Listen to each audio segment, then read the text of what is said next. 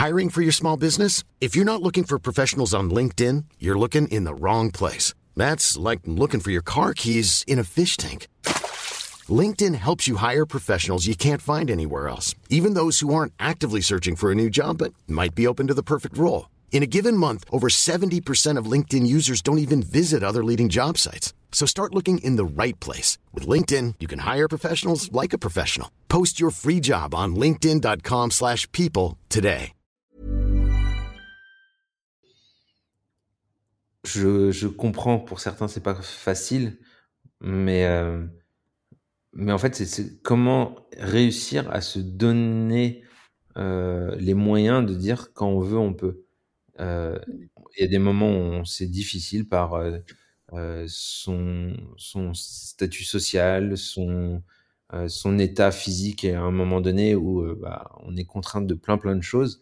Mais dans cette situation, comment on peut s'en sortir seul Et c'est ça qui est très intéressant, c'est comment euh, seul on peut réussir à s'en sortir et euh, par des petites victoires au fur et à mesure, comment on peut se détacher des choses pour aller chercher cette liberté, aller chercher ce qui nous, ce qui nous fait du bien et d'aller chercher euh, bah, ce, ce bien-être qu'on cherche en fait. Encore faut-il savoir, et ça c'est pas pas encore donné à tout le monde de savoir qu'est-ce qui leur fait du bien parce qu'il y a plein beaucoup de gens qui se posent pas forcément ou qui n'ont pas à se poser la question de qu'est-ce qui m'anime vraiment, tu vois. Et, euh, et je pense que c'est aussi ce par quoi t'es passé qui t'a obligé aussi à, à te poser les questions de ok euh, bon ben je suis vachement limitée, qu'est-ce qui m'anime vraiment pour que je puisse retrouver de la joie aussi dans, dans ce que je enfin que je puisse trouver de la joie dans ce que je fais. Et, euh, et c'est pas évident parce qu'on est, on est dans une société aussi où tout va vite, où on est poussé à aller dans un certain chemin qui est vendu par la société et qui est pas Mm. en fait forcément adapté à tous. Donc franchement, c'est pas évident de faire ce travail-là sur soi quand on n'a pas la, entre guillemets, chance d'avoir des, bah, des, des, des, des, des, des, des obstacles, quoi. Bah, en final, c'est tu te poses ces questions-là. Quand tout va bien, tu te les poses pas ces questions-là. Mm. Par contre, quand tu es dans le mal, quand tu es dans, dans, dans les moments très très durs, c'est là où tu commences à te les poser de ces questions parce que bah, tu aspires à, à une vie meilleure, tu aspires à quelque chose de, de plus soulageant euh, pour toi, pour ton corps, pour ta tête. Et donc, tu te recentres à ce moment-là et, et, euh, et je pense que c'est là- là-dedans qu'on Ouais. Mais aujourd'hui, euh, sur le plan euh, purement physique, du coup, tu fais 35 heures de sport par semaine, ça me paraît gigantesque.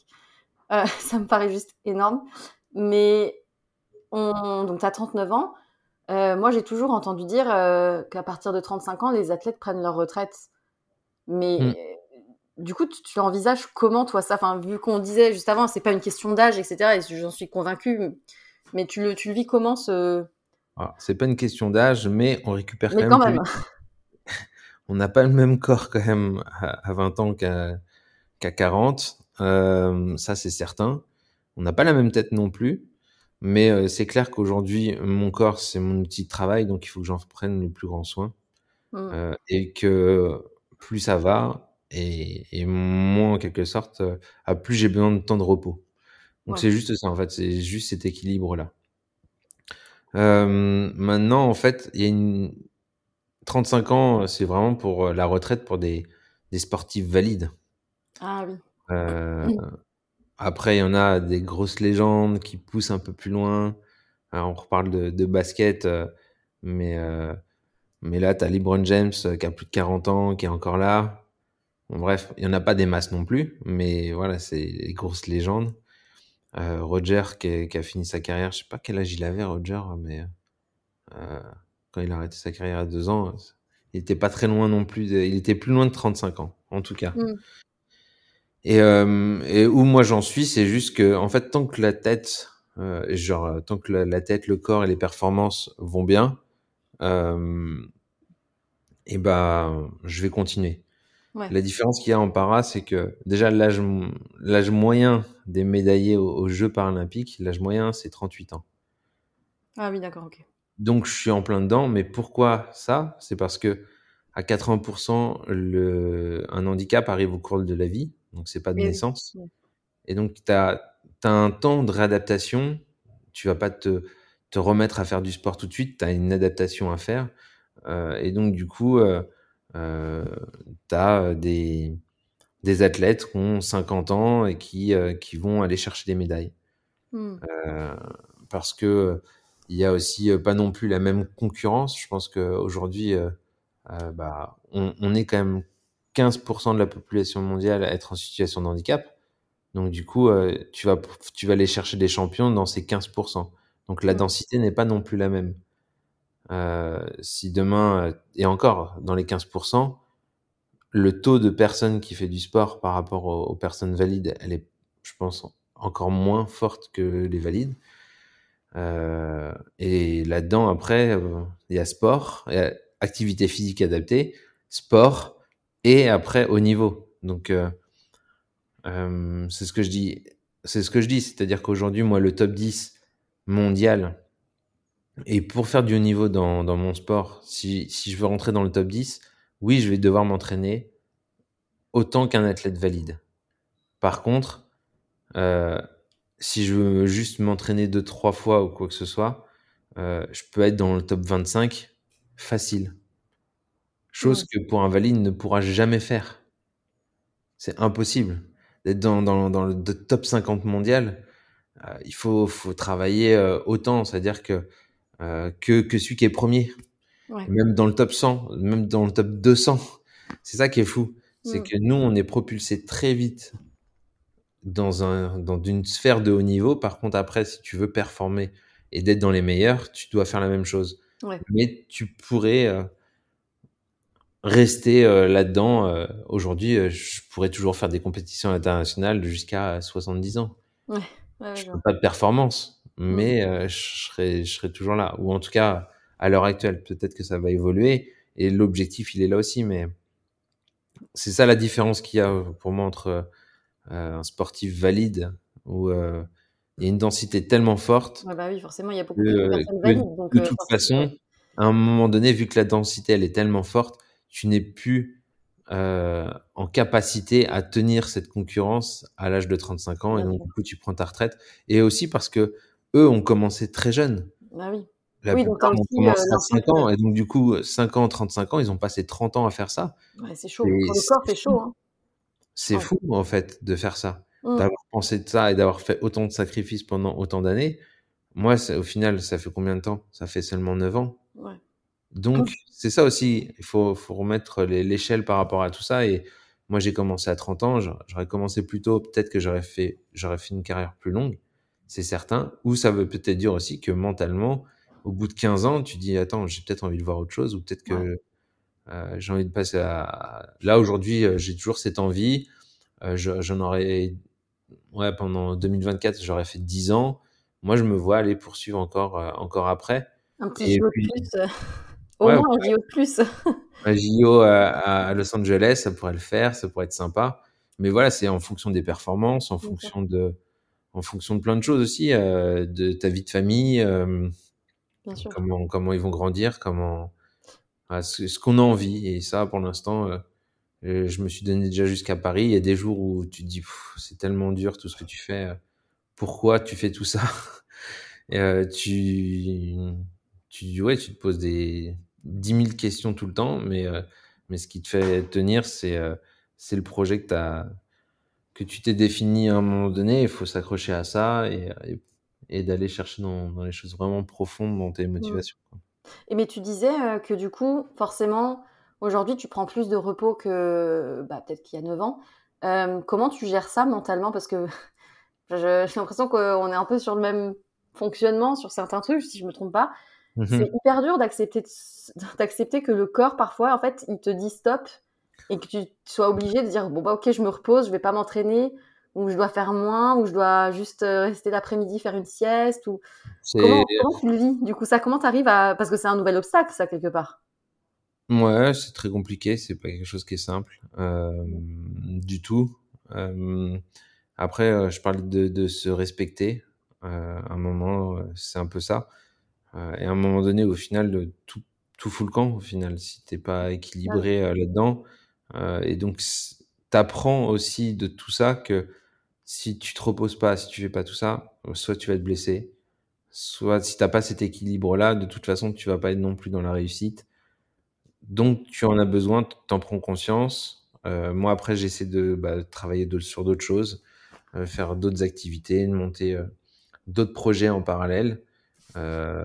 Du coup, je repose mon corps physiquement et mentalement. j'essaie de de travailler différemment. Et il y a des moments où c'est frustrant parce que je suis tellement fatigué physiquement que je n'ai même plus l'énergie de penser.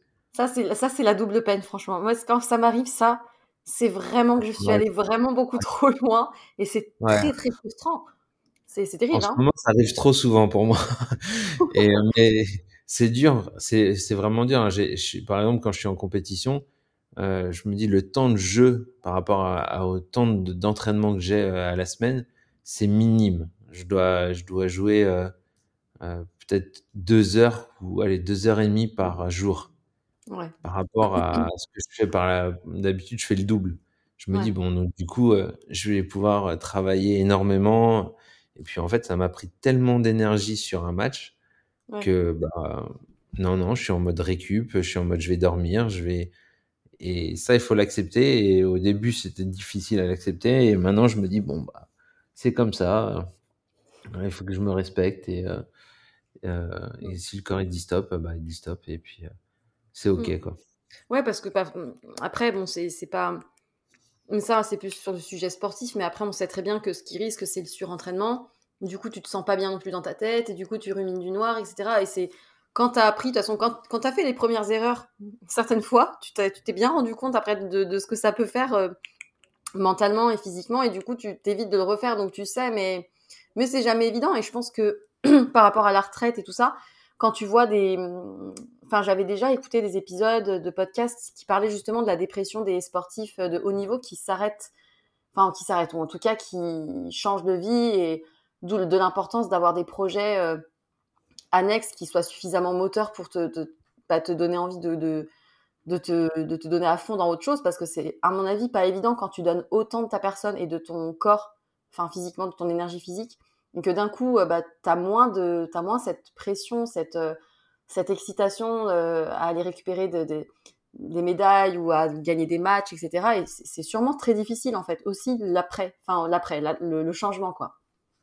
Ouais, carrément, il y, a des, il y a des sportifs, au final, quand tu as, travaillé pendant 4 ans pour un but précis, tu gagnes cette médaille d'or, et après, derrière, c'est... mais La vie, elle est fade. Je suis arrivé au maximum de ce que j'imaginais. Pour certains, c'est OK, on va aller chercher la deuxième, euh, je vais aller euh, écrire euh, l'histoire, je vais en gagner le plus possible. si je prends des exemples, genre Teddy Riner, mmh. voilà, lui va aller chercher sa quête là-dedans en disant bah je je vais toujours plus loin. Mais pour certains, ou quand tu t'étais pas préparé en tout cas à dire bah je vais ou quand tu l'as gagné en disant ouais c'était dur mais t'as pas prévu l'après et t'as pas été équilibré là-dessus je peux comprendre qu'il y en a qui font des burn-out euh, après la victoire, euh, que du coup ils ont plus de sens. Pourquoi il faut aller s'entraîner? J'ai déjà une médaille, euh, j'ai plus mm. envie de rien. j'ai eu ou aussi j'ai eu un pic tellement élevé d'adrénaline et d'euphorie que du coup moi je suis convaincu aussi d'une autre chose, c'est cet équilibre de vie. Et là on est parti dans des ups qui sont tellement tellement tellement élevés que bah le la chute elle est elle est elle est elle est fatale. Euh, après, on va tomber dans un down monumental et euh, si on n'est pas préparé à ça, euh, on peut y rester un peu un petit moment. Mais je crois que ce truc-là d'être de, de, de, vivre ces, ces, ces, shoots d'adrénaline, enfin moi je les connais pas à ce niveau-là de, de, de, au niveau du sport parce que je connais pas, mais je, je sais que dans mon quotidien j'ai souvent des pics d'adrénaline pour plein de choses. Et je pense qu'il y a aussi des caractères à être un peu shooté à ça, tu sais. Enfin, d'être un peu. Ah on est addict. Enfin, tu vois, un peu addict à ces, à ces up énormes où tu sais qu'après, ça sera un peu down, mais tu as besoin dans ta vie d'avoir beaucoup de, de shoots comme ça, tu vois. Ouais, carrément. Là, je veux pas inciter les gens à se droguer, mais euh, c'est ce que les gens cherchent dans la drogue et que mmh. moi, je trouve dans le sport. Euh, euh, donc du coup, c'est un, une super drogue naturelle. Donc allez-y, ça coûte pas cher. Après, ouais, il y a toujours des histoires de, de limites parce qu'on sait qu'aussi, il y a aussi parfois des cas qui se développent de bigorexie, etc. Donc il y a aussi finalement des addictions qui se développent et je pense qu'on n'a pas tous le même profil et on n'a pas la même sensibilité aux addictions tous donc non c'est sûr mais moi je pense avoir beaucoup d'addictions là-dessus mais après c'est aussi de, j'ai besoin de ces moments forts, j'ai besoin de ces adrénalines surtout, j'ai besoin de vivre des moments très très intenses. Par contre, ça va avec les moments qui sont moins moins bons, mais je les j'ai appris à les accepter parce que du coup, ça fait partie de l'équilibre. Bah et sans cet équilibre-là, je pense que je disjoncterais totalement. Ouais, ouais, super intéressant. Et je, je, reviens un petit peu sur le sujet initial parce que j'ai aussi appris que tu avais été euh, élu à la commission des athlètes de haut niveau du Comité paralympique et sportif français. C'est un long, euh, longue, long, long, euh, longue commission. Euh, je savais pas du tout que ça existait. preuve de, bah, de mon, enfin de, de, ma non ma méconnaissance du sujet, mais totale. je savais pas que ça existait cette commission. C'est quoi son objectif? C'est quoi ton rôle dedans du coup? Bah en fait, le principal objectif, alors déjà, c'est, euh, ils viennent de la lancer là, parce ah, qu'avant, elle n'existait pas. Euh, ça existe, la commission des athlètes de haut niveau existait, mais pas pour le comité, pour le comité olympique, mais pas paralympique. En France, ça, ça n'existait pas. Euh, eux ont une mission, en tout cas le comité paralympique, c'est le développement, la promotion, euh, à tout ce qui est en lien avec le paralympisme. Et la commission d'athlètes, nous, c'est de faire ce lien avec ce comité paralympique français et les athlètes. Euh, D'avoir cette voix en tant qu'athlète, euh, de dire euh, où, on, où nous on voudrait aller euh, en tant qu'acteur, euh, en tant qu'athlète, par rapport à d'autres personnes qui veulent développer la, la, la chose. voilà, c'est vraiment de faire ce lien entre les deux. après, moi j'ai aussi et et pourquoi moi ça m'intéressait aussi d'aller dans cette commission là, c'était que euh, moi, je trouvais en tout cas que la visibilité des parasports, euh, bah, c'est une catastrophe, toujours. Même si on, on, on, essaye, on essaye, on essaye, mais aujourd'hui, il n'y a pas de cette visibilité-là. Donc, euh, je suis allé dans cette commission-là pour aussi clamer aussi euh, auprès des... Je sais que tous les athlètes ont ce manque, ont cette problématique-là. Donc, qu'est-ce qu'on doit faire avec le CPSF pour rendre plus visibles les parasports? Et, et, aussi une autre chose, c'est sur la professionnalisation, parce que aujourd'hui, on est tous en sport amateur. Il n'y a aucun, aucune personne qui est professionnelle, ou en tout cas, on se professionnalise là-dedans. Mais euh, pour moi, un sportif de niveau, on est tous sportifs de niveau, mais après, il y a des sportifs amateurs et des sportifs professionnels. Le sportif professionnel, c'est qu'il est payé tous les mois pour ah faire, pour, pour, pour performer. Tu veux dire qu'il n'y a pas cette reconnaissance-là pour euh, le, le, paralympique? Aujourd'hui, en fait, on, a, on est soit détaché par une entreprise, donc là, c'est ce qu'on appelle un CIP, hein, c'est un contrat d'insertion professionnelle, un contrat entre l'entreprise, l'athlète et aussi notre fédération qui nous aide euh, là-dessus. Mais c'est, l'idée, c'est on est embauché pour nous détacher du temps euh, donc on va pas être employé à 100%, mais euh, à X% pour pouvoir s'entraîner, mais on est payé quand même tous les mois. Ça, ça, représente à un contrat professionnel pour aller performer, mais pour moi on reste quand même dans l'amateurisme dans le sens où euh, euh, c'est une société externe qui va aller chercher ça et pas comme un club de foot ou un club de rugby ou un club de de, de basket qui paye son joueur pour jouer, pour les performer, parce que le club a des recettes d'entrée, de merchandising, de tout ça. Et aujourd'hui, dans le parasport, il n'y a rien. C'est-à-dire que même une compétition internationale, aujourd'hui, il n'y a pas de price money, donc il n'y a pas de récompense financière pour un athlète qui gagne, alors que tu l'as côté valide. Et ça, on ne l'a pas parce que c'est tout l'écosystème autour de, l'événement et des choses. On, si tu veux, il y a le lien entre, on connaît euh, la différence entre le sport masculin et le féminin. On sait que les femmes, elles touchent moins. Ou même au foot, on veut prendre même un sport. Euh, le, mieux payé au foot et la femme la mieux payée, il y a un écart tellement énorme et pourtant elles font le même sport. c'est comme quoi l'inégalité, on la retrouve vraiment, euh, vraiment partout. Et cette inégalité, bah, nous, on se la retrouve aussi entre valides et, para, et c'est la même chose. C'est-à-dire qu'il y a, y a tout un combat là-dessus, parce que aujourd'hui, euh, euh, si je prends les, même les, les commentaires ou euh, les, je dirais pas les arguments de certains en disant, bah, ouais, mais du foot féminin, c'est pas joli, ça va pas vite, et ainsi de suite. Mais parce qu'on est encore dans cette comparaison aller voir du sport masculin euh, au niveau du foot. L'objectif, euh, moi, c'est là où en fait je trouve que euh, c'est pas bon. On est toujours à comparer entre hommes, femmes, et si demain euh, on met des enfants, c'est pareil, c'est moins spectaculaire que des adultes. Mm. Après, c'est qu'est-ce qu'on va aller chercher? Est-ce qu'on va aller voir un show? Et donc, du coup, un show, on va aller voir une performance, on va avoir quelque chose d'extraordinaire. Ok, bah donc du coup, euh, mais il faut juste comparer les choses. Euh, genre, il faut au contraire arrêter de comparer les choses et de bien dissocier. C'est un peu comme ça que je vois les choses et, et je me dis que euh, là, je diverge aussi un petit peu, mais souvent on me pose la question par rapport aux Jeux Olympiques et les Jeux Paralympiques en disant ouais, mais ce sera tellement mieux si c'était au même moment pour vous, pour une meilleure visibilité, et ainsi de suite. Je sais, mais en fait, je pense pas qu'on serait plus visible. Non, je pense pas non plus.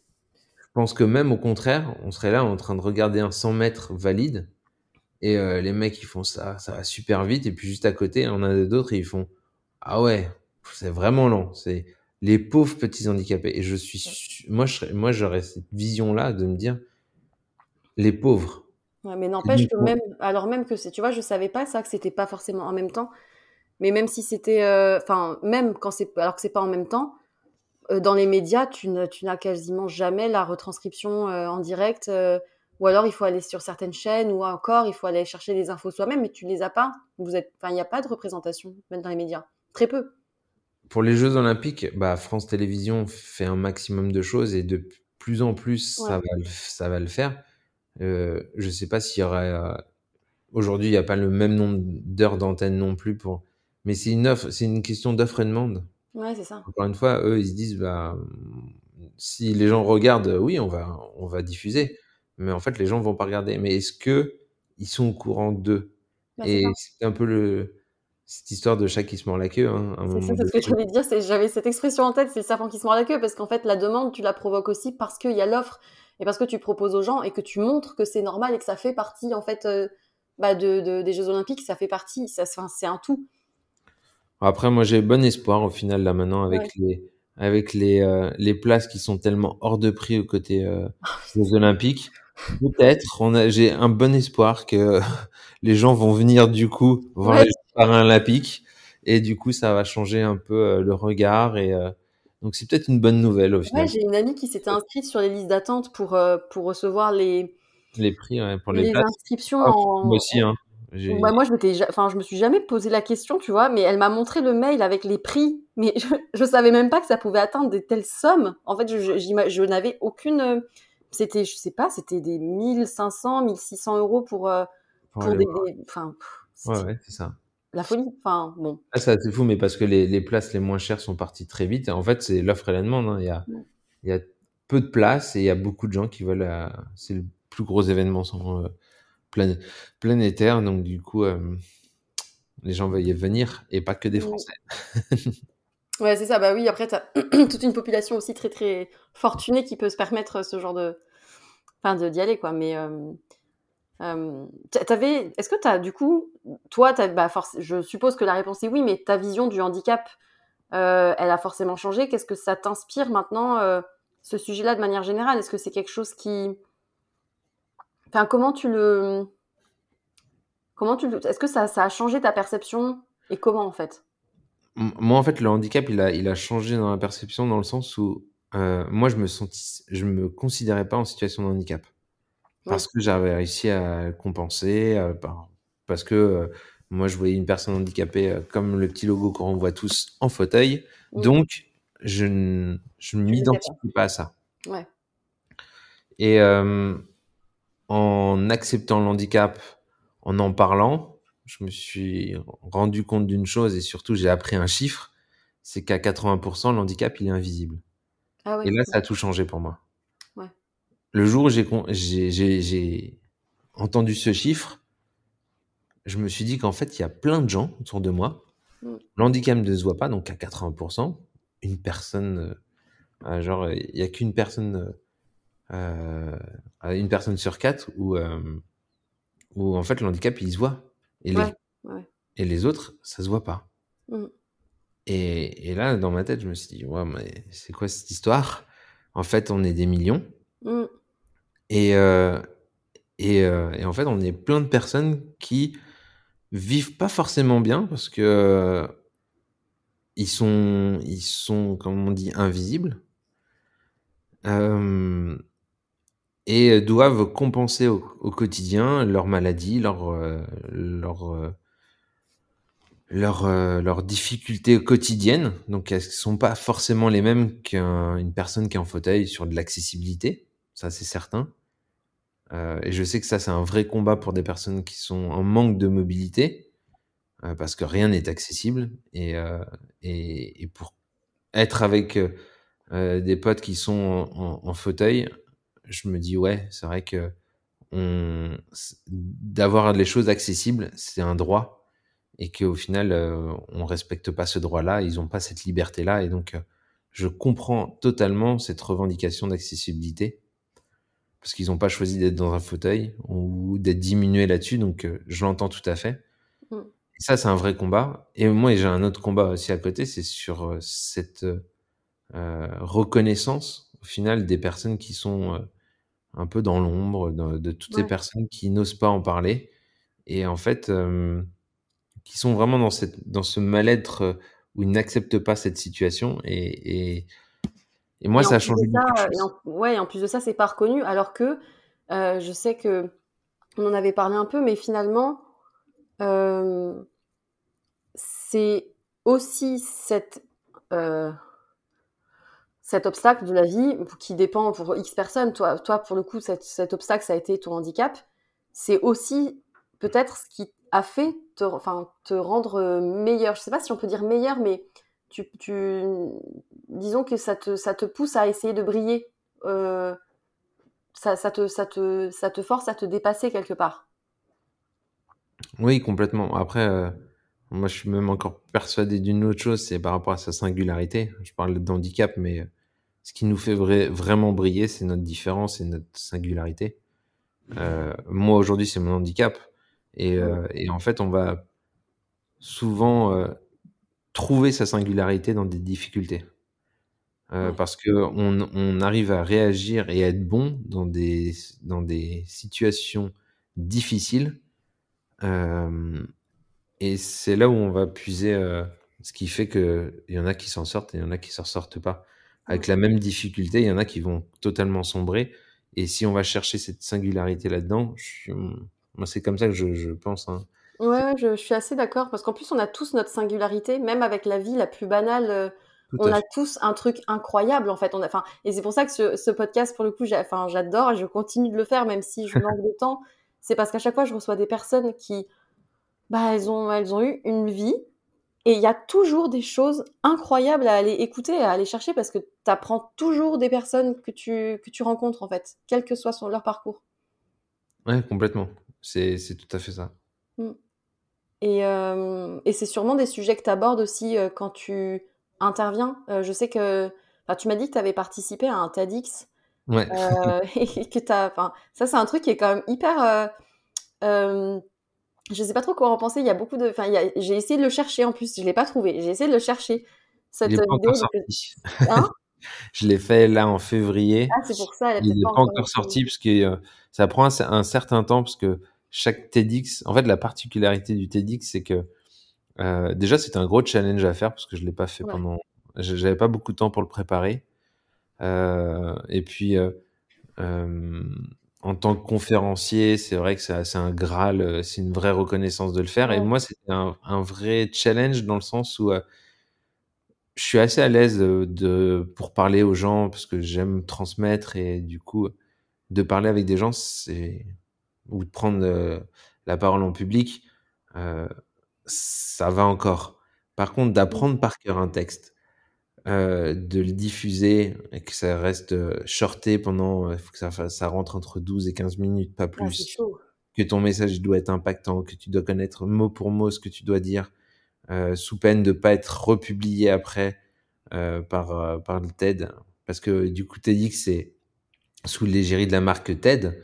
Euh, donc, c'est des écoles où, là, aujourd'hui, en France, c'est souvent des, des, écoles de commerce ou de grandes écoles qui, qui vont inviter, qui organisent tout ça. Et après, derrière, ils envoient ça quand même à la maison mère aux États-Unis pour valider quand même tout ça.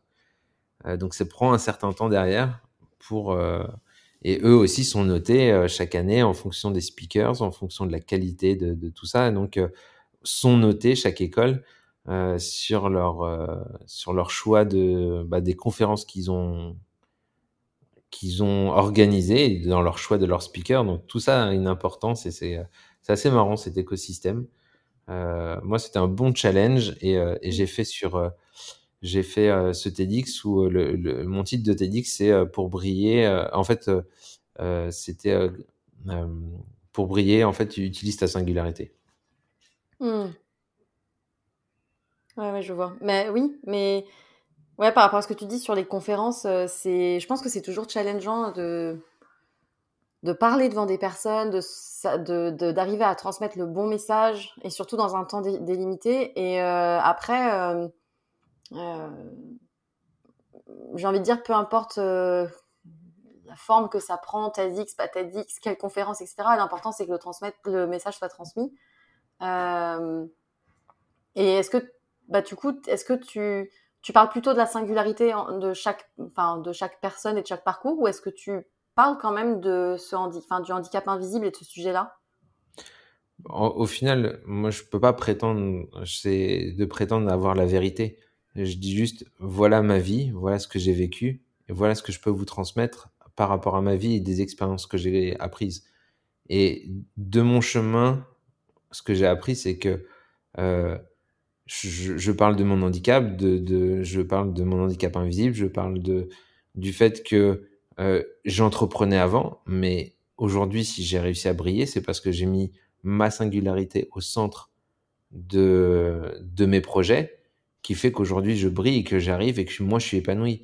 Donc, ça, c'est maintenant ma conviction et que j'ai envie de transmettre aux autres.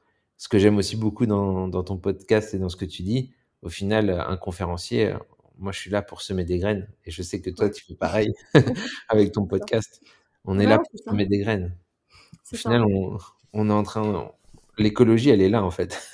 ouais, c'est ça. Non, mais c'est, mais c'est clairement ça. Je pense vraiment que euh, le, le, le, podcast, le sujet, euh, tu, tu, peux, tu peux bien sûr apporter des connaissances quand tu traites d'un sujet hyper pointu, hyper. Euh, mais avant tout, ce que, ce que ça permet de faire, c'est de semer des graines dans la tête des gens et après, ça pousse, ça pousse pas. Peut-être que ça poussera dans cinq ans parce que peu importe. Mais c'est de, au moins, tu sais, donner les moyens qu'il y ait des, des messages qui, qui se passent sur les ondes. voilà, pour le coup du podcast, parce que moi, c'est le, le, le, média que j'aime bien, mais. Euh... Ouais, mais on peut aller plus loin, on peut aller plus en profondeur, je pense, avec le podcast et c'est ça qui est très intéressant. Moi, ce que je dis souvent, c'est que moi, je suis là, je plante des graines et après, je dis aux gens, c'est à vous d'arroser mmh. et de mettre la lumière que vous voulez pour que ça mmh. pousse pas vite. Ouais. Et euh, après, ouais. c'est là, c'est votre entourage, c'est, c'est à vous de, de, gérer ça. Maintenant, euh, moi, j'étais là comme euh, souvent on dit aussi, qu'est-ce qui a créé le déclic pour des personnes, ouais. qu'est-ce qui a fait ainsi de suite. Bah, moi, c'est ça qui me rend aussi épanoui aussi dans ce que je fais et en tant que conférencier c'est de pouvoir transmettre, mais aussi de pouvoir créer ces déclics à certaines personnes en se disant ah ouais, en fait, avec ton parcours, moi ce que j'aime beaucoup à la fin, c'est le pourquoi pas moi. J'ai, je prétends pas être euh, un grand sportif ou quoi que ce soit. Je dis juste voilà mon parcours, voilà ce que j'ai fait. Ouais. Et plus les gens vont se dire pourquoi moi aussi je pourrais pas faire la même chose, mmh. d'essayer de me mettre au même niveau que chaque personne et, euh, et d'être le plus accessible pour que eux aussi et cette envie, en tout cas ce déclic de dire ouais pourquoi pas moi aussi je pourrais pas aller là-dedans ou euh, me lancer dans ma passion, d'aller chercher ma singularité ouais. et de passer à l'action. Et en fait la, la chose c'est que on transmet des choses, mais ce qui fait bouger les choses ou en tout cas c'est là ce que je dis c'est comment on passe à l'action et il y a que le mouvement qui permet de tout ça. Et, euh, et donner des clés ou des astuces aux gens pour qu'eux aussi ils se lancent et ils passent à l'action parce que euh, on est tous comme ça et même dans certains projets, il y a certains projets qui n'avancent pas ou qui c'est difficile parce que on réfléchit beaucoup, parce que on a envie d'eux, mais euh, on n'ose pas se lancer. La seule chose qui marche, c'est d'y aller. Peut-être on va se casser la gueule ou pas, Mm. mais au moins on est dans le mouvement. Et quand tu bouges et quand tu fais quelque chose, c'est là que tu te rends compte que déjà t'as pas la même perception Ouais. du projet, dans l'entrepreneuriat, dans tout ce que tu peux faire. Mm. Et je pense qu'en plus, euh, quand tu parles de mouvement, ben, ça, ça revient sur ce qu'on disait, mais le sport, on a beau dire euh, manger, bouger, euh, ça, enfin, manger, bouger, euh, voilà, les, les discours qu'on nous martèle à la, à la publicité, mais, mais en fait, c'est- c'est c'est indispensable si on veut avancer, je pense, dans la vie euh, sur le plan émotionnel et sur le plan mental. Il faut euh, bouger physiquement. En fait, l'un ne va pas sans l'autre. Et je pense que c'est pas pour rien si euh, enfin, les, deux sont corrélés. C'est pas pour rien si les athlètes de haut niveau comme toi, vous avez de la prépa mentale, etc. Parce qu'en fait, les deux s'imbriquent et les, deux s'imbriquent, pardon. Et du coup, euh, n'importe qui qui veut mener à bien des projets, quels qu'ils soient, même si ce n'est pas du sport, je pense qu'il a tout intérêt à développer aussi ça. Et c'est, les athlètes en sont un exemple immense, c'est qu'en fait, euh, vous allez dépasser des limites et quand, quand tu apprends à dépasser tes limites physiquement, tu apprends aussi à les dépasser, je pense, mentalement et ou professionnellement ou autre. Enfin, voilà. Mm. Donc, je, je pense que c'est euh, bah, ça, ça- c'est aussi un, je pense que ça doit être un des messages aussi que tu transmets, c'est la, la passion aussi de, du sport et de, de- du mouvement. Complètement. Et puis, euh, moi, il y a aussi une chose que j'ai appris en, étant sportif de haut niveau, c'est euh, des connaissances sur moi, sur mon corps, sur mon esprit, sur... Il y a une vraie reconnaissance. En fait, dès que tu es dans le dépassement de soi, t'apprends, euh, t'es souvent en échec, réellement. Et donc, du coup, t'apprends beaucoup sur tes capacités de résilience, tes capacités à, rebondir. Et, puis, t'apprends sur ton corps des choses où... je pense euh, euh, aussi parce qu'on va souvent chez le kiné pour euh, réparer, pour, euh, pour, euh, bah, pour enquiller aussi toutes ces heures d'entraînement. Et, euh, et donc, du coup, je dis pas que je vais être kiné demain, mais j'ai une connaissance du corps que j'aurais jamais eu cette connaissance sans Ouais. avoir fait euh, euh, du sport de niveau. Et donc, du coup, c'est ça qui est aussi intéressant, c'est cet apprentissage sur soi en étant sportif de haut niveau te guide aussi après derrière sur qu'est-ce que tu veux, Mm. de, de, gérer tes, même la gestion des émotions qui est tellement hyper intéressante à avoir sur pourquoi tu réagis comme ça, pourquoi là tu t'énerves, pourquoi ça. Mais au final, euh, bah ça on le vit aussi. euh, C'est-à-dire que nos émotions peuvent euh, nous servir comme peuvent nous desservir dans un pour performer. Mm. Euh, il y a des moments où tu pètes un plomb et tu es totalement en colère, tu fais plus n'importe- tu fais n'importe quoi sur le terrain. Voilà, bah tu as appris euh, que là tu es parti dans cette colère, impossible de revenir, euh, c'est comme ça et euh, et parce qu'on n'a pas écouté tous les signes qui t'a emmené vers cette colère-là. Et du coup, tu es dans cet apprentissage tout le temps, tout le temps, tout le temps de soi et de tes émotions. Et donc, ça te sert tellement. Moi, aujourd'hui, ça me sert tellement dans ma vie euh, bah, personnelle, même dans ma vie de parent. euh, et, et, et voilà, c'est même juste de me dire, mais tiens, là, comment tu réagis? Pourquoi t'es Ouais. autant agacé euh, que tes enfants renversent quelque chose? Est-ce que c'est Mm. si grave?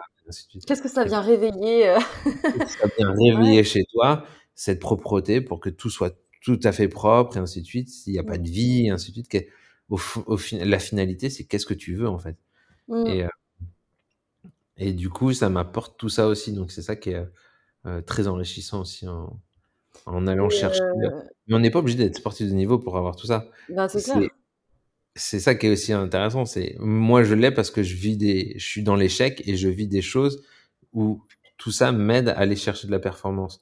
Mais euh, on aurait tous ce travail à faire pour aller chercher de la performance au travail, euh, d'apprendre à se connaître mieux, de, de, de voir des psys pour savoir euh, où sont nos, nos problématiques, quelles sont nos peurs, quelles sont, euh, pourquoi on Ah, réagit prêches ça. une convaincue, je passe mon temps à répéter que si tout le monde allait voir un psy dans sa vie, Oh, bah, il y aurait beaucoup moins de problèmes en société, je pense. Enfin, il y aurait beaucoup moins de problèmes de communication. Il y aurait beaucoup plus de, lâcher prise, il y aurait beaucoup plus de fluidité dans les échanges. Euh, il y aurait beaucoup plus de clarté dans ce que les gens veulent, dans ce que les gens veulent pas, dans ce qu'ils attendent, dans ce qu'ils. Et franchement, c'est quand même. C'est là que tu vois la limite quand tu rencontres des gens et que toi, tu as fait ce travail-là ou que tu, enfin que moi ça fait euh, dix ans que je vois des psys et que je continue à en voir parce que je trouve que c'est hyper important. Euh, et je continue de me dire, mais punaise, si j'avais pas ça, mais comment je ferais pour euh, relativiser, pour pour pas prendre certaines choses. Et, et, en plus, j'ai encore énormément de chemin. on a toujours à apprendre toute, toute sa vie, mais je pense que si tout le monde faisait cette démarche-là et qui trouve bien sûr une bonne personne, parce que ça c'est encore un autre débat, mais ça, ça, irait beaucoup mieux sur plein de choses. Enfin, dans les relations, dans, dans, tout. C'est euh, Bill Gates qui disait le meilleur conseil que je peux donner, c'est investissez en vous. Ouais, et bah au d'aller voir un psy, c'est exactement ça. Mais c'est ça. Et d'investir, euh, vraiment d'investir, parce que c'est vrai que quand même les séances coûtent cher. Et, euh, et que du coup, bah, je peux comprendre que quand tu es étudiant, quand tu as des problématiques, euh, bah, t'as pas envie forcément de dépenser tout ton argent là-dedans et que tu te dis, bah, en fait, je suis en train de travailler pour moi, mais je vois rien concret qui, qui se passe parce que ça peut être un, long chemin aussi. Et, et donc, ouais, c'est pas donné à tout le monde et en même temps de, de capitaliser sur soi. Euh, c'est vrai que c'est la meilleure chose à faire, mais. Et, et, tu sais, je repensais, j'ai failli quand j'ai fait mon introduction. Moi, la première phrase à laquelle j'ai pensé, c'est Tu sais, ce qui, ne te, ce qui ne te tue pas te rend plus fort.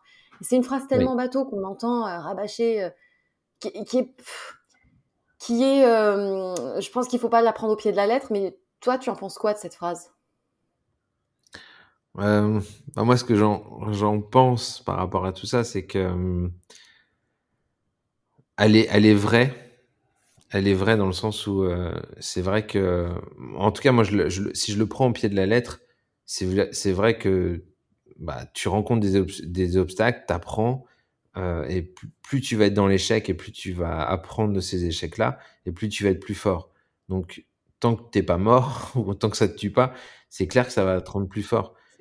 Euh, donc, elle, est, elle est raccourcie là-dessus. Mais euh, tu sais, c'est un peu comme ce qu'on dit, c'est que les temps difficiles créent des hommes forts, les hommes forts créent des temps prospères, les temps prospères créent des hommes faibles, et des hommes faibles créent les temps difficiles. C'est la boucle. Ouais, c'est la boucle. Ouais. C'est la vois, c'est intéressant.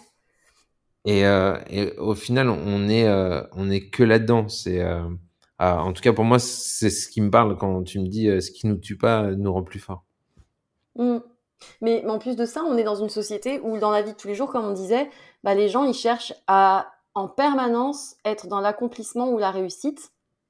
Mais en fait, c'est parce qu'il y a peut-être des moments durs que tu peux atteindre des moments de réussite. Mais si tu cherches à avoir tout le temps de la réussite, tu peux pas l'avoir en fait. C'est pas possible. C'est pas et c'est pas c'est pas tenable et c'est pas euh, et ce n'est peut-être même pas épanouissant parce que tu connais pas justement les moments relous, tu vois.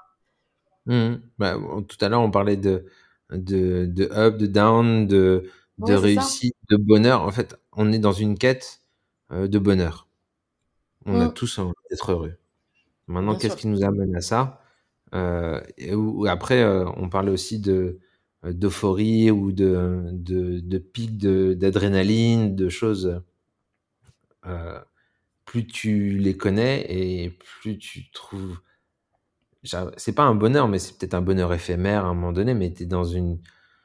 Ah, c'est vrai que c'est un état physique où tu te dis euh, une vraie jouissance. Euh, c'est voilà, c'est des choses où tu es dans. Tu planes tu planes vraiment, mmh. mais c'est. J'ai jamais pris de drogue pour ça, mais j'ai ressenti tout ça. Et, et c'est, c'est, ce que je veux dire, c'est que ça va aussi avec. Pour moi, il y a un équilibre. Il y a forcément un équilibre de vie euh, et que si on monte là-dedans, on a aussi ces downs qui vont avec. Mmh. Euh, et on a besoin de les accepter. Et donc, du coup, je ne sais pas si on cherche absolument le bonheur ou euh, cet état permanent, comme tu dis, ça peut être une, une utopie euh, totale ou euh, où, ça se trouve c'est impossible de rester là-dedans. Maintenant, ce qui est intéressant, c'est t'es là-haut, t'es dans cette euphorie, c'est cool, tu l'acceptes, bon, tu l'acceptes normal parce que t'es, c'est un des meilleurs moments. après, tu vas être dans une chute, dans cette descente, Et à un moment, quand tu vas être dans ce creux de vague ou que ça va pas ou qu'il y a des choses qui vont pas, comment tu vas trouver cette énergie ou euh, ce mouvement pour repartir et reprendre de l'élan? Et euh, c'est ça qui est le plus intéressant. C'est tout va avec, mais euh, mais je Ouais, suis c'est persuadé intéressant. que ça va C'est avec. super intéressant ce que tu dis en plus parce que je me suis rendu compte que euh, moi, pour, pour avoir vécu très longtemps le down sans savoir du tout ce que c'était de l'euphorie, quand après je suis sortie de la tête de l'eau et que j'ai touché à l'euphorie pendant euh, un temps euh, donné et que j'ai revécu un, un, un, un truc down pour une autre raison, ça a été super violent parce que j'avais fini par me déshabituer de ce, de, de ce que c'était de, de redescendre en bas. Mais n'empêche que, une fois en bas, ben, je savais que c'était possible d'aller tellement haut par rapport au tellement bas que j'avais vécu. Je sais pas comment dire, c'est qu'une fois que tu as vécu déjà ces, ces, ces up et ces down, quand tu es même en bas, tu sais que c'est possible d'aller tellement haut que tu trouves les moyens pour te sortir de ce creux-là, tu vois, parce que tu sais qu'en fait, il peut y avoir une, un truc incroyable, donc tu trouves les, les trucs pour y, aller, pour y retourner. Mais n'empêche que bah, on s'habitue vite hein, au bonheur. on s'habitue vite. Ouais, et, et, et, je pense que si on était dans un bonheur permanent, on serait très ennuyé aussi. Ah, ça serait très chiant. Je suis d'accord. je suis d'accord. ouais, euh, on se dit souvent, on est en vacances, c'est génial, et à un moment donné, il faut la réalité pour qu'on apprécie un peu les vacances aussi. Ouais, c'est ça. Et ouais. c'est exactement la même chose. Bah du coup. Euh... Mais, mais ce, ce, up and down, comme tu disais, c'est euh, ce qui est intéressant, c'est ce mouvement, en fait, c'est ces montagnes russes que tu as. Tant que tu es dans le mouvement, ça va. Ouais, le problème, c'est quand tu vas t'immobiliser ouais. dans les up ou dans les down, qui fait que bah ouais. ça va, ça va plus là. ouais, c'est ça. Bah ouais, mais du coup, euh, comme on le dit, final... enfin comme de tout ce qu'on a dit, je pense que ce qui résume un peu, c'est euh, que finalement, les gens qui n'ont rien vécu de douloureux, ils s'en sortent entre guillemets mieux en apparence, mais pas forcément mieux sur le ressenti. Euh, je veux dire, à la fin de ta vie, quand tu, quand tu, je sais pas, que quand à l'âge où Mmh. moi, moi, je serais très, très, très, très vieille, j'aurais plus que 100 ans, c'est sûr. quand je me retournerai, je, je, j'ai parié dessus, voilà. Euh, quand je me retournerai, bah, est-ce que euh, si j'avais rien vécu de douloureux, est-ce que j'aurais le même, euh, tu vois, est-ce que tu as le même à la fin euh, truc où tu te dis waouh, en fait j'ai vu tout ça, j'ai fait tous ces trucs en haut, tous ces trucs en bas, qui m'ont appris tous ces trucs en haut, qui m'ont réentraîné en bas pour X raisons, et tu vois finalement, euh, parfois c'est les parcours les plus euh, semés, d'embûches, pardon, qui euh, qui finalement à la fin t'auront apporté énormément de choses. Mmh. Alors, en fait, moi, je suis. Je dirais que, tu vois, quand tu dis euh, euh, ceux qui n'ont rien vécu de douloureux s'en sortent mieux, je dirais oui, jusqu'au jour où ils rencontrent une difficulté. Et là, en fait, plus tu vas attendre dans ta vie de rencontrer des difficultés, plus le jour Ouais. où tu rencontres une difficulté, Ça va être dur. tu sais pas quoi faire.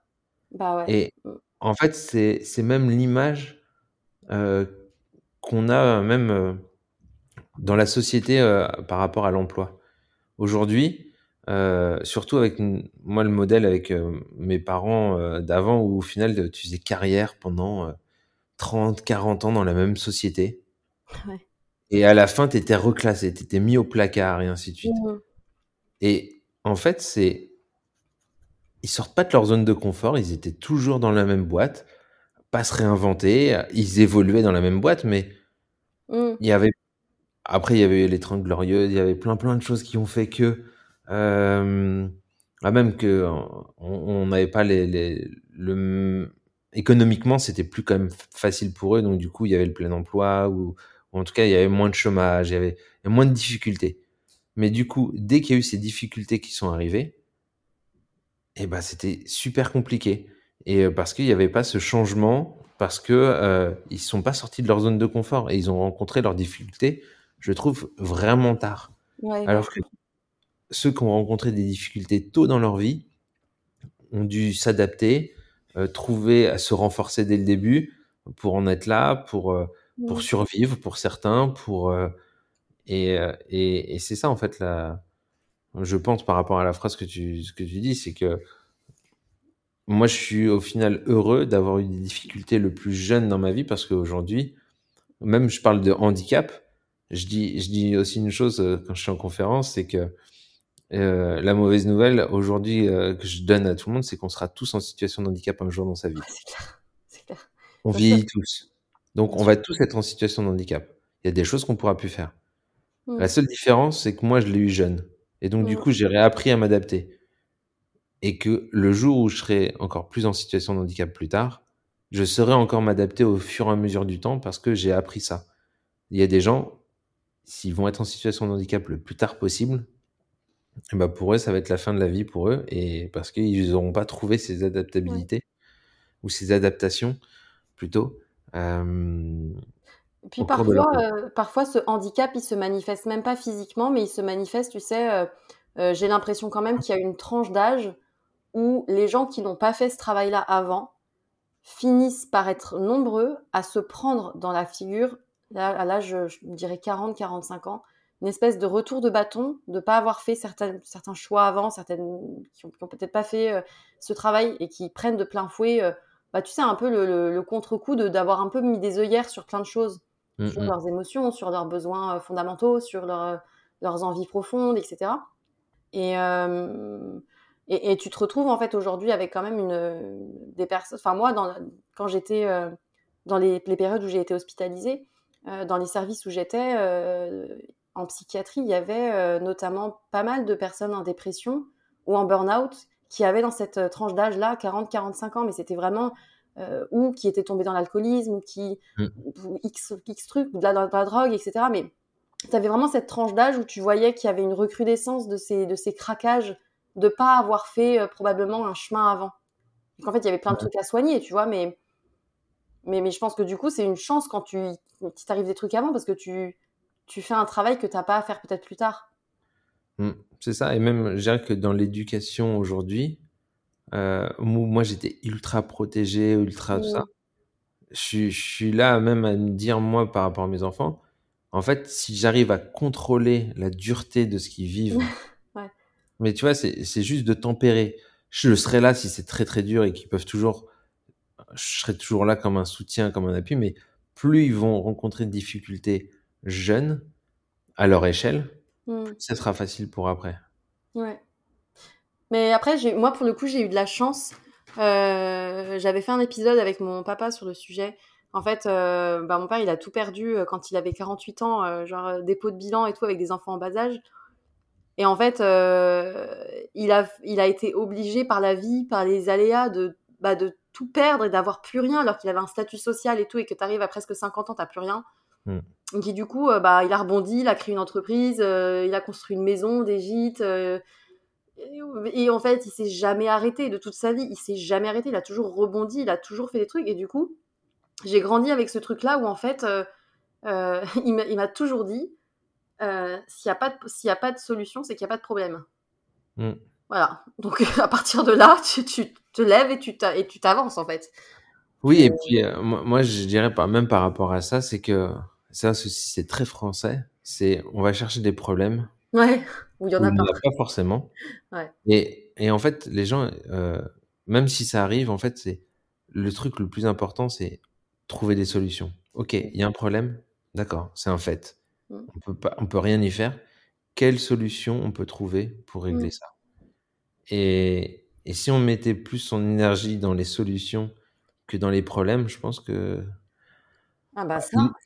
sûr. en fait, c'est ça que je trouve fou aussi. Là, on dérive totalement. hein. Grave. De, de, on part dans un débat philosophique. Mais, mais c'était déjà couru, on le savait tous les deux que oui, allait dériver à force de discuter. Euh, mais euh, tu vois, c'est je, je, je prends euh, toutes ces personnes qui, qui revendiquent, qui manifestent, qui sont pas d'accord. Ouais. C'est tellement important aussi pour défendre nos droits et ainsi de suite. Mais je me dis toujours une chose, c'est que pour moi, ils se trompent de combat. C'est-à-dire qu'ils mettent une énergie folle à s'opposer à quelqu'un pour dire non, tu ne dois pas attaquer mes droits, tu ne dois pas faire ça. Ils attaquent le problème et ils, renforcent le problème.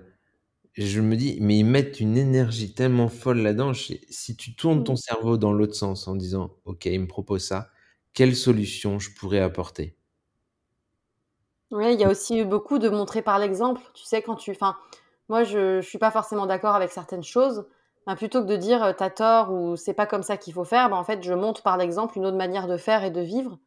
Je sais Mmh. pas, j'ai pas d'exemple particulier en tête, mais à partir du moment où tu es aligné, heu, avec tes idées et cetera et que tu montres par l'exemple ta manière de de faire, je pense que c'est aussi le plus inspirant, heu, possible, tu vois?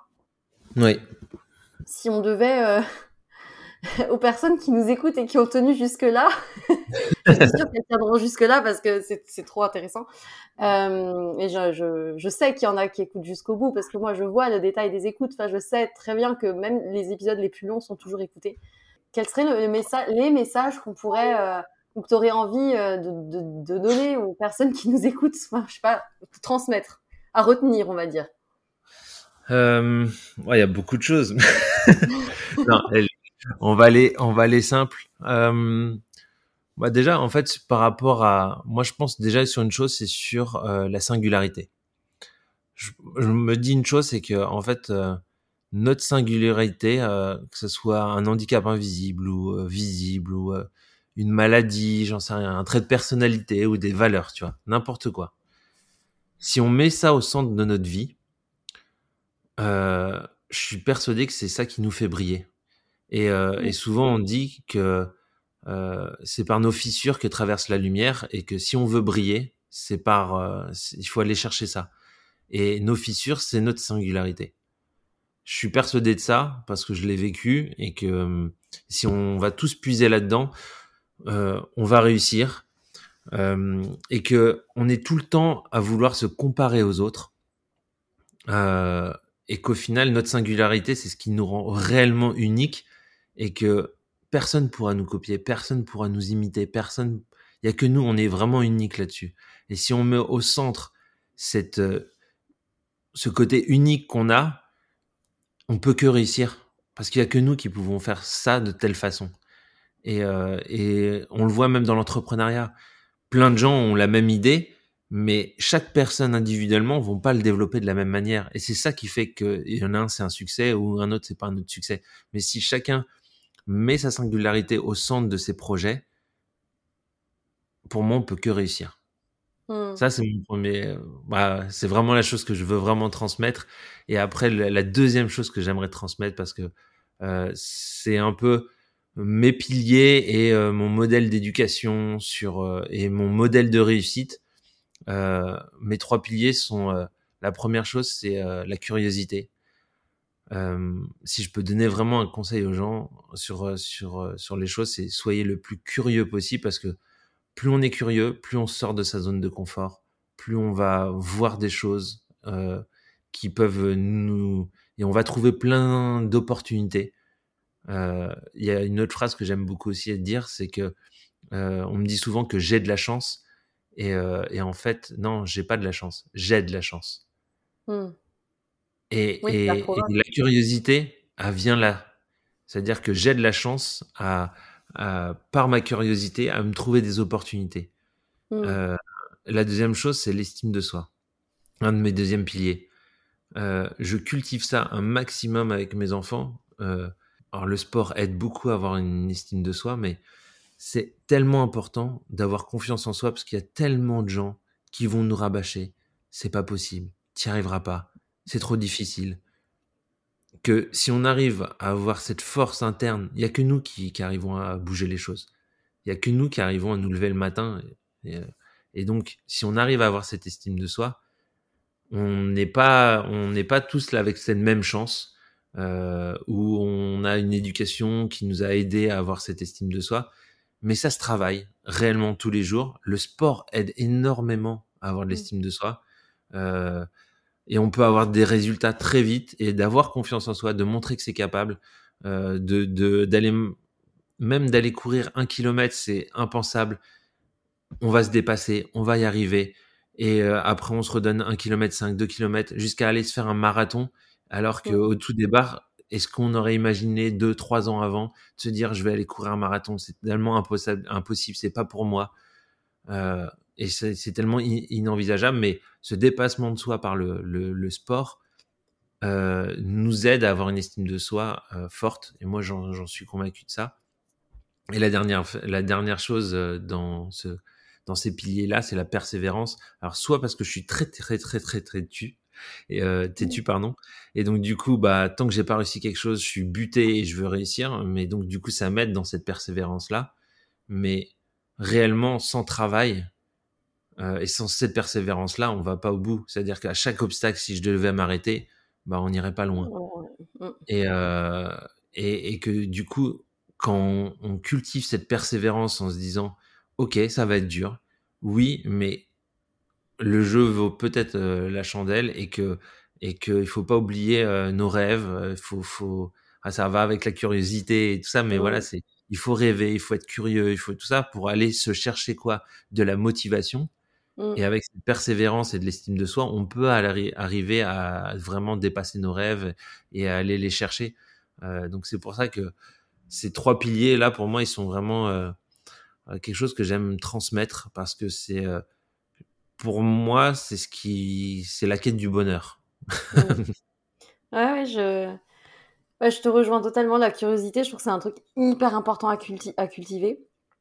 Euh, c'est ce truc un peu que ont les enfants et qu'on a tendance à perdre quand on devient adulte et qui est trop dommage. Et je trouve que c'est hyper important de cultiver ça toute sa vie, en fait, de garder ce côté un peu waouh, en fait, je connais pas ça, j'ai envie d'en savoir plus, je, je, mm. connais pas ce milieu-là, je veux en savoir plus, je connais pas ce sport, j'ai envie d'essayer pour voir. Et, mm. euh, et ça, c'est hyper, euh, c'est hyper important parce que ça t'amène plus loin, ça te fait grandir, ça te, enfin, c'est, c'est, vraiment, euh, vraiment très chouette les gens qui arrivent à garder ça. Tu le reconnais assez vite, en plus, tu le vois, tu le vois vite chez les personnes, celles qui ont toujours envie d'aller plus loin, d'aller creuser le truc. Et donc, en tout cas, merci pour tous ces messages-là. C'était hyper intéressant. Euh, ma petite dernière question que je pose à chaque fois, c'est euh, euh, que t'évoque la phrase "Sois sage et parle fort". Ah. bah moi, ce que ça m'évoque, "Sois sage", en fait, c'est un peu notre notre notre société. On nous a, toujours dit, même en tant qu'enfant, "Sois sage". Euh, fais pas de vagues, euh, euh, rentre dans, dans, les rangs. et donc du coup avec cette et, et par le fort, du coup c'est bah montre que tu existes à travers ce sois sage avant.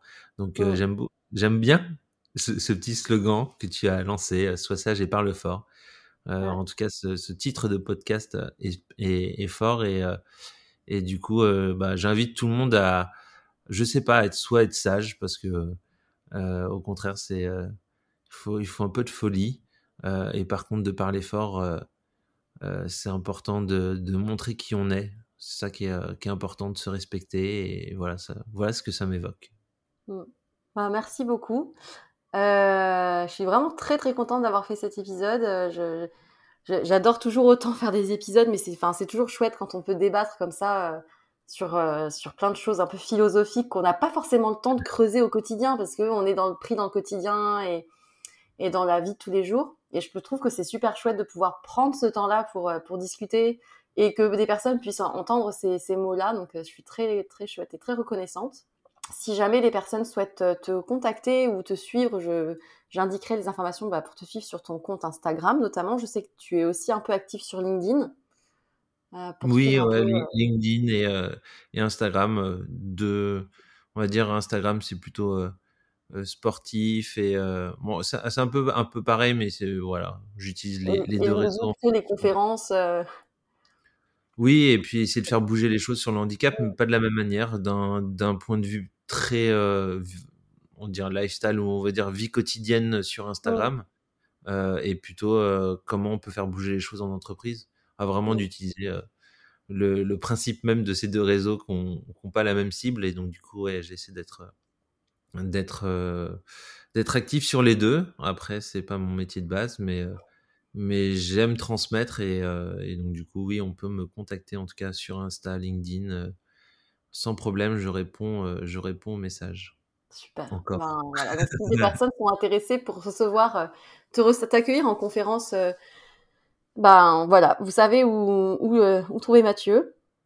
moi, je vais continuer à suivre les, aventures des prochains matchs, des prochaines compétitions pour savoir où est-ce que ça va aller. Ouais. Et, puis, moi, je veux tous les auditeurs viennent dans le stade à Paris pour aller supporter tous les athlètes français parce que ça va être alors ça va être peut-être dur pour les places ah, euh, euh, pour les, sportifs olympiques, malheureusement. Aujourd'hui, il n'y a plus beaucoup de places, pas cher en tout cas, mais euh, le 9 octobre, ils, vont sortir la, billetterie pour les Jeux paralympiques. Donc, du coup, allez-y, foncez, parce que du coup, je pense qu'il y aura du gros spectacle et, ah et, le comité de Paris 2024 bah, veut aussi faire de très beaux Jeux. en tout cas, voilà, que ça soit valide ou pas valide, malheureusement, il y a trop de demandes pour les places valides et donc aujourd'hui, euh, bah, même moi, les, les, prix des billets, c'était un peu n'importe quoi, mais c'est c'est le business ça. C'est mmh, comme ça. Bah, du coup, voilà, vous savez ce qu'il vous reste à faire. Euh, inscrivez-vous sur les listes pour être tenu informé des places pour euh, les Jeux paralympiques parce que là, vous pourrez assister à du gros spectacle. Vraiment des gens qui se battent de ouf et qui ont des parcours de vie sûrement ben, moins, moins bien tracés facilement que les personnes valides.